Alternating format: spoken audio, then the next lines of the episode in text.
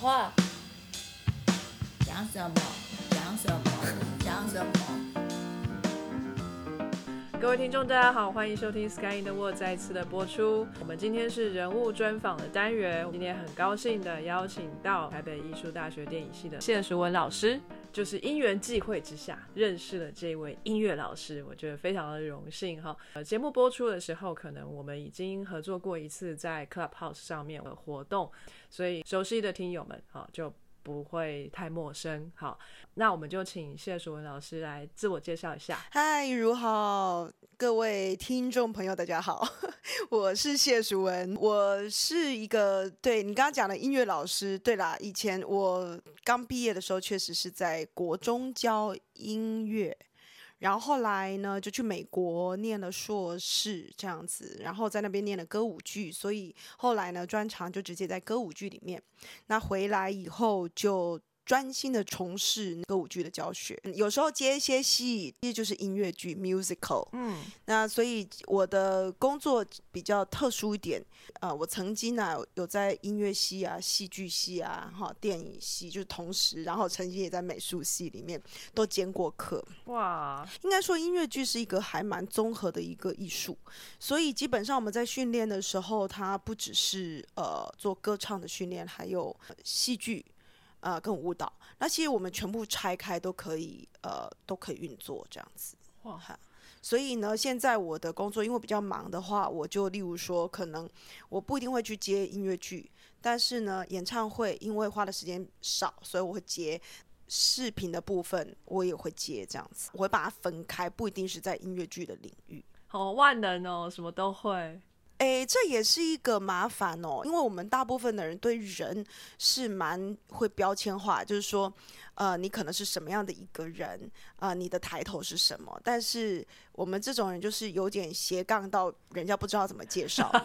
我以前有一个抬头，我不喜欢的抬头，在网络上都搜得到，叫做台湾音乐剧教母。然后我后来就一直跟大家说，可以不要再叫我这个，因为当初只是一某一位音乐家在台上讲了一个开玩笑的话。后来他上了 Google 之后，大家一直复制，然后见到我之后才发现说，其实我也没有多大年纪。对，后来我就不再用它了。这个是地位的崇高性，跟年纪没有关系的。对对对，就自从没有用那个之后。啊，因为我的工作性质也很多，所以我身份也蛮多身份的。我自己也开公司，所以我也是个老板。那所以你说实在，我要怎么介绍我自己，我都不知道怎么介绍。嗯哼。可是我觉得介绍老师还是最单纯的，就是老师嘛，至少还有一个学校让我挂。但这也只是你部分的工作而已，对吧？对对对，那真的是一个，我觉得是服务吧。我想你们应该都感觉得到，就是呃，从国外回来，其实有时候如果你进入教职，很多时候你会发现，呃，服务性质居多，尤其是如果是兼任老师的话。对对对，所以你现在是兼任教授吗？呃，我现在还是讲师哦，因为我一直在业界讨饭吃。这个就是我我之前找你想要跟你聊的事情，因为其实我们看得到。高教的，至少我这个行业也有它的一个问题，就是说产学之间的一个不平衡嘛。我可能很忙，都忙着接案子、做外面的工作，那我们就会以现行的升等的制度的话，它就比较有利于一些只做学问的老师，就是他们可能外面比较不不接产业的案子的人，比较有空去做这种呃升等的作业。那所以他们升上去之后，其实很多时候技术上的东西还是我们在教，变成学校里面技术类的老师是少的。学校也希望我们升等啊，重点是你看到那一堆规定啊，你就会觉得天哪，我我真的要闭关 修行才有办法 去跟你搞这一堆有的没的，哦 所以他就拖很久啊。嗯，所以到底升等是需要什么样的东西呢？因为我这个行业很奇怪，就是目前在台湾的业界没有音乐剧系这个东西，嗯，所以呢，我的专业里面其实我就自己要考虑，我是要在哪个领域，在戏剧啊、音乐啊、哈、呃、电影，就是我都可以看看是在哪个地方升等。那所以对我来讲，因为我什么都做的情况之下，它就会变很分散嘛。例如说，我可能导演作品哎少一部，或者什么东西呃少了一个，你你懂吗？他们的规定可能就是那么多。那我如果在音乐系的话，这个又是一个问题，因为音乐系我们台湾的音乐系都是走古典的。OK，那我原本也是古典声乐出来，可是重点是当我踏进了音乐剧的这个业界的时候，我们要碰的曲子是很多的，连流行啊、音乐剧啊，我们的呃，可能我接的演唱会很多东西它的偏流行啊，那个部分呢，在音乐系呢它是不认的，所以我还得要回来再去开个舞场的那个。呃，古典音乐会，所以光在哪里升等，在哪个系升等，就花了我很多年去选择。我后来决定不要了，哦，我觉得不要升了。我觉得像我们这个音乐剧是在我这个业界新兴行业这样讲，教学的人少，嗯，然后变成省的人，反正他现在没有一个任何的方案给我们这种所谓的斜杠的人，所以我们只好就是飘着。那干脆我就不要，因为我后来想一想，我也无法全力的投入在学校去做专任的事情。嗯嗯，如果我不想放弃产业这边，对，如果是为了兼任去升等的话，哇，真的，哎，你知道升一个等才多了五十块还是什么几十块啊？一个小时 哦，一小时，所以兼任教师再升等上去。是专任教师吗？不是，不是，他其实兼任、专任、职等都一样，就是说讲师、助理教授、对副教授和教授嘛，哦，就是这样慢慢爬，对，爬上去。我管你是兼任跟专任，其实兼任、专任就是看学校怎么聘你这样子。嗯嗯，所以你兼任反而比较自由嘛，你就不一定所有时间都要在学校教课。兼任的话，就是你的课到就好了，然后把自己的工作做好，嗯，你的范围内做好，那其他时间都是你的。你也不需要负责行政啊，在学校这边你会有教学的工作要做，你的时数多吗？一周大概会花几天在教书？目前就是这个学校就四个小时而已，非常少。因为我以前一度是非常非常多，就呃，我有一度大概兼了五个学校，哇，然后就占据了我大部分的时间，真的很恐怖，太恐怖了。我从早上十点教课教到晚上十点。那有时候像我们这个行业还要排戏，我可能就是半夜两点还开在那个什么关渡的大渡路上，好恐怖。我们就说台北艺术大学就是妖山呐，妖怪的妖，嗯，就是晚上大家都还在工作，都在排戏这样子。哦，那我现在有比较节制了，因为我觉得年纪大了，还是不要这样操，还是要保养一下。不过。我对音乐表演方面的刻板印象，因为嗯，你们的确都是比较晚起的朋友们啊，那晚上也都是比较活动的夜猫子啊，这样子。哦，大部分是这样吗？是，大部分是这样。OK，所以腰酸也是正常，呃，就是你们的时差跟我们不太一样。我老公都说我的生活作息跟他们都不一样。我觉得之前有一段时间还蛮正常，可是疫情之后就越来越不正常。哎，对，因为疫情之前我常常要飞大陆，那我的呃排课的 schedule 也是都。这很正常，我可能每次去大陆，我的工作方就是从早上九点开始，我我就得要正常。但是自从疫情以后，我就非常的 lay back。因为在台湾就事情变少，疫情对我们这个行业冲击相当的大。刚开始的时候，其实我们有几个大的案子、制作案、一些节目，全部都已经拟好了。可是呢，哎呀，过了一个年，My God，全部取消，全部 cancel，所以你所有时时间全部都空了嘛。嗯，后来当然去年的五呃大概六月以后就缓和很多，很多人又开始有工作，但是。不可讳言，真的还是有很多的冲击这样子。嗯哼，嗯哼。但学校这边就还 OK 吧，就是可能线上教学啊，或者什么。对，到了疫情的时候，我必须讲哦，当初学校我是很不情愿的把它接回来，因为我本来是全部辞光。然后我记得我那个时候人在杭州，后来听就是助教跟我求救，就说呃接我那堂课的老师又要走了。你知道现在这个状况是这样，就有这个 qualify，就是可以进去大学教课的老师不多哦。其实很多人才，可是因为我们现在的教育部的这个制度啊，它目前对我们来讲是有很大的障碍。讲一个最基本的，就是好，教育部规定说，那先要拿到讲师证的人，哈，你一定要在这个学校起码教两年。那重点来了，学校各个学校为了评鉴的分数，他们大部分不愿意聘那种没有讲师证的人在学校教两年。嗯，这是不是很矛盾？就没有人有讲师证这样子。对，然后到最后就没有人有讲师证，所以我的学生辈嘛，其实有一些人已经很棒了，可以出来，就是没有学校愿意帮他们做这件事情。那我们这种人就必须要扛着，哎哎，没人教了，拜托，你如果不回来，我要跳下去了，类似这种，然后只好回来把课给接了。后来我谢谢助教，我说还好，还好你叫我回来。Who knows？因为真的那一段疫情期间，我就觉得还好，我有学校可以教，就让我觉得比较开心一点。虽然钱很少，但是我觉得是一种。快乐的感觉，你还是这段时间不是废着，你还是有点付出，觉得还是不错。好的，除了这个学校老师的工作之外，你说你还有公司，然后你还有其他接案子，那就是说你每天的生活都会是不一样的，就不会是一个规律的朝九晚五这样子。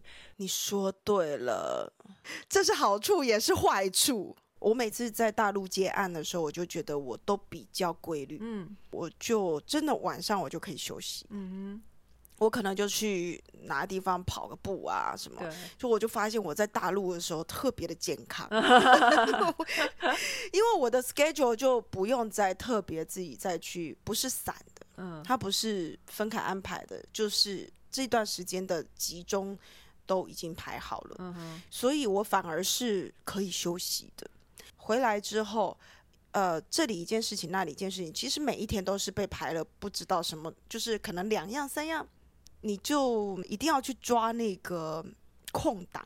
例如说，我要去运动，我要去抓那个 schedule 的空档，所以我的 schedule 就完全没有办法定，每天都过得非常的充实，会让你一直觉得都很不安定。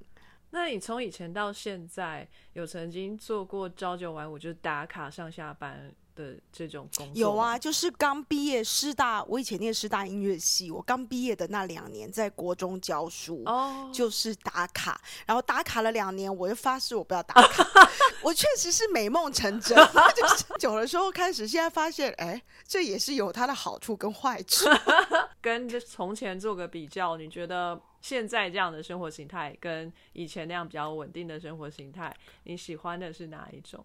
好吧，那如果这样的话，我还是乖乖选这个好了，不要抱怨。如果要这样子比较的话，嗯嗯，我觉得现在这个也不错。OK，比较有弹性。哎呀，你看人就这么奇怪，想要自由，然后真正得到自由的时候，又觉得好像永远不够，永远都有坏处。我会这样问，是因为我现在也是在一个交接的阶段，就是。我之前在做研究的时候，研究室的工作也是每天都去嘛，每天去做研究，然后结束了回家。那大概就是我不是去实验室的路上，就是在回家的路上，要不然就是在那两个地方。那但是现在不一样，现在多才多姿，哎，真的每天访谈不一样的人，每天就想要来剪接一下 podcast 节目的时候，就拿出来剪接一下，然后或者是我想出去走一走，我就出去逛一逛之类的，所以完全没有任何的拘束。我想访问谁访问谁，我不想访问谁我就不访问谁，我就是老板，我觉得很爽。嗯，可是就到了一个瓶颈，对不对？对不对？爽到了一段时间，你会开始觉得空虚，想说：哎，这样对吗？不过我觉得，谢谢你今天问了我。如果让我再重新选择，我要不要现在这样生活？哎，其实这样生活还挺好。我也是偶尔剪剪 podcast 啦，然后放放 YouTube 啦，弄上去一集之后，还是觉得很开心。对，后来虽然有时候想一想，说我这样是不是有点废呢？我觉得久了之后是这样的感觉，就是想说我到底是不是有点废？我觉得就还是有一个借口可以让自己就啊，我现在沉淀啊，我充电当中有没有？然后在哎一阵子之后有一个 podcast 节目出去，就哎我的现在又做了一件事情，所以又就觉得还好，不是太废这样。好像也是哈，至少也没有留下空白。对啊，对啊。其实我觉得这样的生活真的很需要自制力，才能一直把自己往前推，要不然其实很非常容易就是停在原地了。对啊，对啊，我我就是今年回去做了一些之前在做的事情，例如说演员啊、唱歌啊这些，就回去拍大爱，然后呢又跑回去。哦，最近反正又接了演唱会嘛，我有一段时间确实在困惑，我怎么又回去做以前在做的事情？我不是之后都一直想要朝 producer 的方向走嘛？可是因为整个疫情以来，我就不想再当 producer，因为很多东西案子都停了。所以呢，后来就觉得好像没什么事，我只好又回去做了原来的事情，教书的、唱歌、演戏。我想说，天哪！我今天早上才在跟一个朋友聊聊，说怎么办？嗯，一个要杀青了，然后另外一个案子又来了，也是一部电影这样。然后我就想说，我又很想去接，所以这种感觉就是，哎呀，我不知道怎么讲，就有时候会怀疑自己是得退路嘛，这样子。哦，后来我那个朋友跟我讲了一句话，我觉得蛮疗愈的。他说：“其实不管你做什么事情，都是在学习，还有累积经验。所以这段时间，其实他就疫情的关系，我们我们不止沉淀呢，就是我们还是在累积经验当中，而且包括我们在访谈，我们也在搜集人脉。嗯哼，对，等着接下去，我们也在搞清楚接下去我们该怎么往下一步。对，所以其实我们都没有停下来。哎，说不定我也会去演戏，因为今天认识了舒文这样子，改天我也可以去演个一角这样。真的，真的，真的可以来演一下科学家。哦，做实验哦，好，听起来很酷哎。所以这么说来，就等于是表演艺术当中的每一个层面，你几乎都碰过了。对我是比较奇怪的，嗯应该是说，其实所有呃，在我们这个业界，后来等音乐剧这个行业出来之后，你就发现很多的嗯、呃学音乐剧的人，他就到处跨，因为音乐剧它本身就是歌唱、戏剧、舞蹈都要学。那但是，就像我刚刚跟你说的，每一个东西拆开都能够生活。所以我教课的话，嗯，我可以教歌唱，我也可以教表演，但是我我也可以教音乐剧表演，当然它都可以拆开，也可以组合。我当初啊，会想要转音乐剧这一行，从古典乐界直接跳到音乐剧，是因为这一点，它的这个特性，我就觉得修个短袜，觉得就是说，哇，我学了一个东西，然后我可以脚踏两条船，跳三条船这样子。哦，我就觉得哎，蛮好的，至少不会饿死啊。确实是这样，嗯，就是说，通常戏剧类的演员呐、他们如果没戏演的时候，就会比较辛苦，嗯哼，因为戏剧课的招生比较呃，价格也没那么高，也没有那么好做。嗯哼，可是如果你有另外歌唱的一个呃专长的话，你又多了一份收入，嗯哼大概是这样。，OK，那一般也，如果你只有一个歌唱的一个专场的话，那你也是比较受限的。对对，嗯，嗯，我蛮贪心的啦。不会，这个是全才，全才。那说到你小时候好了，就是你这个表演的天分是从小就有吗？就是小时候妈妈问你说，长大以后想当什么啊？我就说我要当表演家，我唱歌跳舞都要会，这样吗？说到这个，真的哎、我小时候还蛮夸张的。我就想说，我以前怎么会这样？就听说听，因为我妈妈是做衣服的，我们家的一楼它就都是裁缝车啊，嗯然后会有一些贵妇去我家做衣服、做窗帘这样。听说小时候我就会喜欢在。有客人来的时候，就拿了一支他们量那个布的那个尺，然后站到那个桌子上去唱歌。我说哈，大家都会说我唱的很好啊，很有表演天赋。听听说我就在那边模仿歌星啊，然后就唱歌跳舞这样。可能因为他们都在看那些歌唱节目吧，那时候就什么邓丽君啊什么。后来我妈就把我送去学音乐，想说你这个那么喜欢搞这种唱 唱啊跳跳去学音乐。小学吗？小学就学音乐了。六岁的时候，幼稚园我就去学钢琴。我跟你讲，我妈的梦想就是希望我跟那个钢琴老师一样，成为一个医师夫人这样子。哦，那我们我妈的那个客户呢，就住在我们家斜对面，然后是一个牙医师的太太，然后就是他们讲的森犀牛，然后就是每天漂漂亮亮的就当贵妇，然后在家里教教琴。我妈就觉得，如果我女儿以后的生活像她一样就好了。嗯哪知道等到我们毕业的时候，台湾的经济不是这样，然后医生赚的钱也不再像以前的医生这么多，你懂吗？因为嗯有了鉴宝嘛，学音乐的人也一大堆，因为我们这一代就是台湾当初狂设音乐班的，现在音乐家太多，因为我也是国家表演艺术中心的评委，好，然后我们就要审一些节目的时候，呃我第一次审到音乐类，其实我一直都在戏剧类，因为是三个厅的巡回的评鉴这样。然后就所有的类别都集在一起。哦，我的妈呀！我告诉你，我们台湾的音乐家啊，现在你闭着眼睛啊，都分不清外国人跟台湾人，非常优秀，一堆优秀的人，因为疫情的关系，全都回来了。大家都想演出，对不对？然后大家都买不到票，大家都想收学生，可是现在没有那么多学生想学音乐，因为看不到出路。OK，然后后来我才发现，你要看一个国家的国力的话，通常看他们的文化，呃例如说艺术这一层。应该是说假吧，你都吃饱了，什么事都呃做完了，哎，剩下的钱才来做文化。所以呢，每一个国家它的文化或者是艺术教育发展到最高峰的那个时候，通常是那个国力最强的时候，国家最有钱的时候。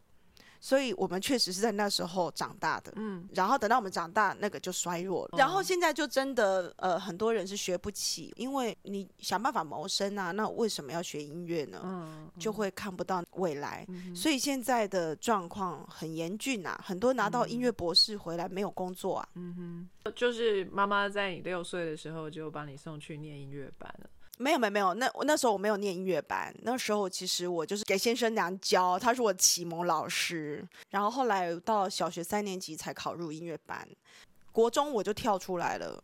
然后国中就想说念个正常的这样，哦，好，是觉得每天要练琴很累吗？也没有。那时候我有一个钢琴老师就跟我说，其实我也不太笨，就是我也蛮聪明的，是不是应该去念一下正常的学校，看看之后是不是念正常的高中或者什么，等到真的以后有兴趣，大学再回去念音乐哦，系。结果我后来发现，我还真的就照他讲的路走。我后来高中就去念雄女嘛，高雄女中。反正我到高中的时候被我妈逼回去学音乐，哦？他还是不放弃他的贵妇梦想，他觉得我一定要去当贵妇，哦，好哦，死要我去当学音乐这样子。哦，怎么会高中把你叫去继续念音乐？那个时候压力最大，正要考大学的时候。他，可是对他来讲，他从小呃花了一些钱让我学音乐。我告诉你，我这个不是唯一的例子。我现在在讲很多很多台湾学音乐的人的悲惨生活，就是我们很多时候被父母亲是压着的，因为他们觉得说我花了这么多钱，你居然给我放弃，所以他不让你放弃。然后我还记得我高二的时候放弃，然后跟我打了一个礼拜冷战，不跟我说话，嗯。连叫我下去吃饭都叫我弟叫我，哦，叫你姐姐下来吃饭，给我打了一个礼拜冷战，然后我就妥协了，哦，然后就只好乖乖再回去考音乐系，然后就是把那个主修啊、副修啊，所有该念的东西都补完，压力很大。所以你高二、高三一般的课程也要念，还要练琴，练到可以去考音乐系。我要练琴，还要练唱，因为是主修跟副修嘛。Oh my 我 god！我主修声乐，然后副修钢琴，我就可能要练琴练到九点，然后要去钢琴课或是声乐课。那回来之后，我大概从十点开始念书吧，十点或十一点，然后我就念到早上三点或者四点，然后去上学。哇，我告诉你，我那时候是严重的睡眠不足，真的哦现在讲到那段时间，我是觉得真是太夸张了。我最近才在研究那个心理学里面的自恋型人格，然后就发现全能自恋有一个特质，就是不优秀不能活，不优秀就活不下去。然后我那个时候真的是在那个氛围里面，就好像所有的长辈都灌输我，你一定要考上第一志愿。就是我没有考上第一志愿，我就觉得我好像是个废物，我被看不起。所以呢，那时候我无论怎么样，我摧毁我的身体，我都要考上第一志愿。那时候第一志愿就是师大音乐系，所以我一进去大学的时候我就狂玩。后来我觉得这种其实这种教育的观念呐。真的是很要命的错误。你以前有 suffer 过这种吗？没有，我非常幸运。我虽然在台湾，可是我都一直参加那一些教育部试出的那种实验方案，比如说免试升学啊，钻小缝子。然后还有什么可以比较容易的事情，我就往那里走。我从来不会去冲撞体制。那是因为你够聪明。对，我就钻小缝。那你很厉害耶，就是你国中三年嘛。就没有再碰音乐，然后突然拿起来就练个一两年，你就可以 补足那三年啊。太厉害了！可见我小学也练很多。其实音乐这种东西是这样子的，呃，尤其是钢琴的话，从小打好基础，基本上它呃会掉，但是你还是 pick up 的起来。然后声乐的话就没差，因为我后来主修声乐的话，声乐其实大一点学真的比较好。像现在呃，我常跑对岸嘛，那他们很多人就喜欢，就是小孩的时候就把他送来学歌唱，而我常常都会跟他们讲说，说实在，小孩不要那么早学，真的没关系。对还没变声是不是？嗯，那个也是一个原因，但是呃，我自己是觉得歌唱这种东西，有时候它是一个天分天性，因为我自己知道，我学了古典的歌唱之后，我丢掉了什么东西。到后来我要再去做回去做跨界的时候，我就必须重新再去学习怎么回到我的流行啊，跟过去的东西。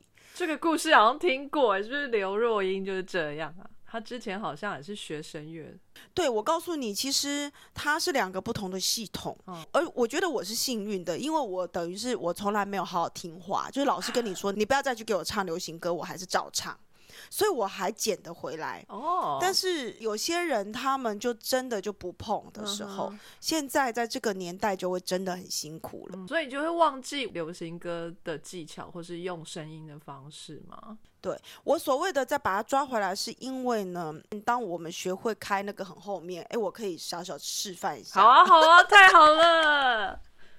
例如说啊，古典的那个声音，我不知道这个录起来怎么样。这个麦克风反正就干了。好，我拿远一点。例如说，我现在要唱一个呃古典的，我可能需要张这么大。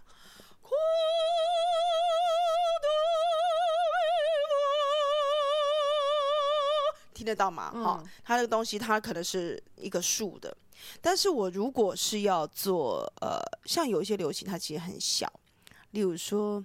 我慢慢的听雪落下的声音，仿佛是你贴着我脚轻轻。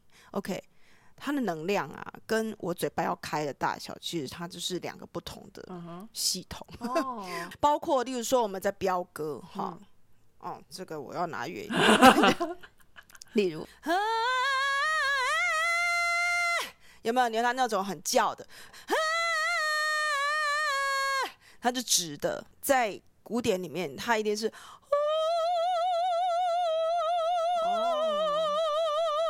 所以它其实整个系统跟用力的方式跟肌肉运作是完全不同的。那这个时候就会产生很多人就是那个转换就变得很不顺。对，那这个时候因为你的肌肉长期。使用模式不一样，他就得要再去学另外一个部分，一定要刻意练习。所以你也偷偷的练流行这样子，就是那不是偷偷练，我就是爱呀，我就唱，我就是念书的时候都把放歌在那里唱，然后在那里念书，才会念那么久。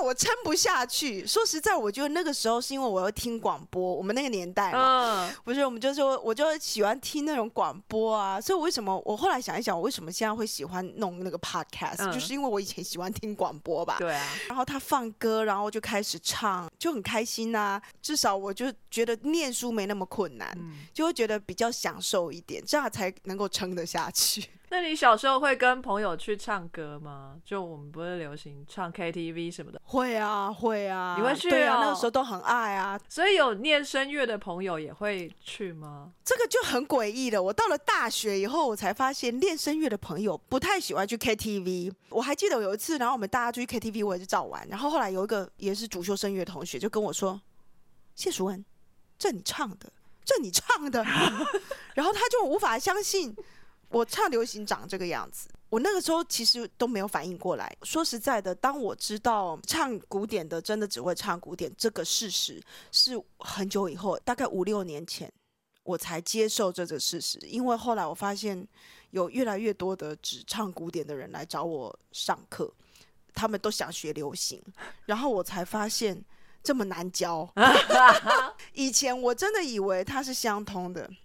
所以我常常都会说，不要拿自己的经验来认为 这就是真理。可是好像一直都有听说，这样就是古典跟流行之间有一种水火不容的感觉。我觉得我现在的价值也是在想办法让他们水火相融。我觉得我是一座桥，真的是需要一些人出来做这件事情。嗯哼，就是我必须要以我自己做例子，告诉这一些学古典的人。证明给他们看，说你来唱流行，可能更有助你的声音的放松。真的，有些人来学音乐剧啊，或是流行的时候，反而回去唱声乐的时候，发现他们的古典声乐进步了。那可是以前的老师们都会跟你讲说，你只要学了流行，你只要唱了流行，你的声音就会坏掉。那我觉得这种状况是因为两个业界对彼此都不认识，因为没有人想跨。那我就大胆跨给你看喽，反正我也不乖。那很多人都以为我是唱的不好才会转，可是当初我真的觉得是因为市场的关系，所以我才必须转。我从古典直接跳到音乐剧的时候，它是有一个很大的 gap 的，因为我们学校所有的老师都觉得太可惜了。他会觉得 What are you doing? Why? What a pity! 然后就觉得你是一个 P-body 的声乐硕士，你为什么去念 musical？OK，我觉得我那时候幸运，是我的主修老师，当初我的主修老师非常支持，他说很好，你赶快去学怎么演戏，怎么跳舞，哈，把这些东西弄好，以后你回来演 opera 的时候一定是 number one。是只有他赞成，其他的人全部都是在扯我后腿。就觉得你你去转音乐剧是疯了嘛？对，所以你师大音乐系的时候是念的是歌剧吗？对啊，是歌剧啊，就是古典的。对，歌剧不是声乐，还是声乐跟歌剧是一样？呃，歌剧就是用古典声乐的模式去唱的，然后它只是是用声乐模式去编成一出剧，所以它叫歌剧，但是唱法就是古典声乐。所以台湾的学校里头是有。声乐跟歌剧的系所，但是没有音乐剧的。呃，没有歌剧系，呃，歌剧它只是一门课哦。但是有声乐，就是音乐系里面有声乐组。嗯，对。哦，那呃，后来就是你声乐的大学四年念完了之后，你就念硕士。呃，我先去当了两年的国中音乐老师，然后那时候我就开始怀疑人生，是因为是师大的关系吗？对对对，我那我是倒数第二届公费生哦，所以要教两年，其实是应该要教四年，但是我教两年，所以我赔了两年的公费这样子。你没有教完就去念硕士啊？对对对，为什么突然又想要念硕士？因为我开始怀疑人生了，我想说。我才二十三岁，然后我要在这里吃铁饭碗，吃到退休。有一个画面，我现在一直想起来，因为我生活太规律了。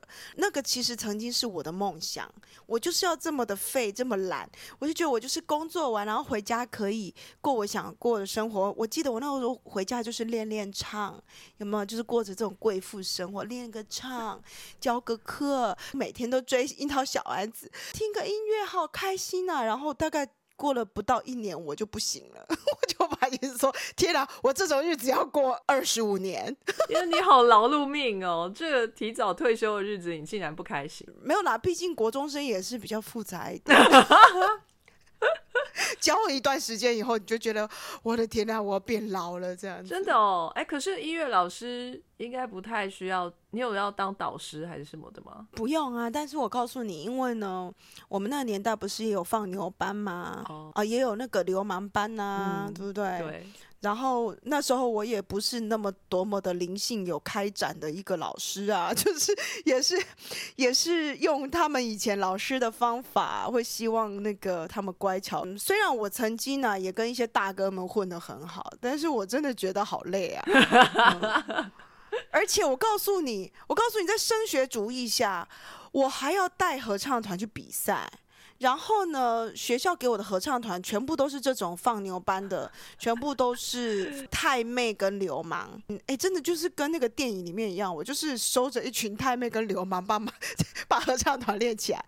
我我还记得，当我们拿到那个桃园县第二名的时候，我们输了复兴乡，因为我很。好强，我那时候太好强了，所以我受不了这种压力。学校四十年没有进过前三名，然后我拿了第二名之后，你知道那些大哥们就说：“老师，哦，怎么有拿到第一名？我们还想去比省赛。”然后我心里就在想说：“还好你没有拿第一名，我觉得这样就够了，不要再去比省赛。”我心里就在想说：“我终于可以脱离你们了，我好想哭。”所以我后来就决定去考托福了啊，因为太痛苦了。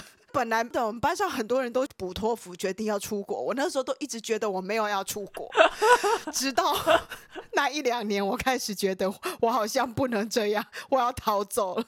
我必须讲，不是所有的人都很可怕，但是确实，我觉得对于一个生涯规划来讲，我真的觉得我这么早就定下来了，要吃政府的铁饭碗嗯，二十五年。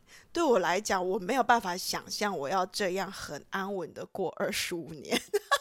可是我必须讲哦，这是我以前从小到大的愿望。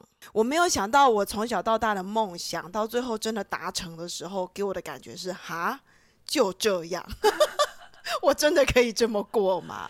所以我常常会跟我的学生说，没关系，你就是分阶段达成你的梦想，等到达到了以后，你就会知道这是不是你要的。那如果这个时候，哎，你达到了你最终的梦想，然后你你可能还要再找一个方向前进，那你是怎么样去去考虑说下一个阶段要干什么？像你可能就是选择要继续念书，呃，那继续念书的话，为什么不留在台湾？又为什么要出国呢？那出国又为什么选美国呢？这样，好，我一定要感谢一个人，就是我们学校的校长，他有一些理念啊，教育理念，我是非常的跟他不合的。哎，然后他是一个超级控制狂，也就是说，我在学校算是那种很跳痛的音乐老师。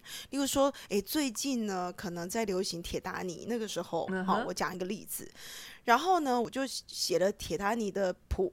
然后就让大家吹直笛，吹那首歌这样子，然后大家都很开心啊。我就是会找一些有的没的，让大家很开心。那这件事情对于校长来讲，他就觉得不可思议，他就觉得我在乱搞，他觉得我没有照音乐课本上课，他就常常把我叫去说：“你为什么不好好的弹琴唱歌？”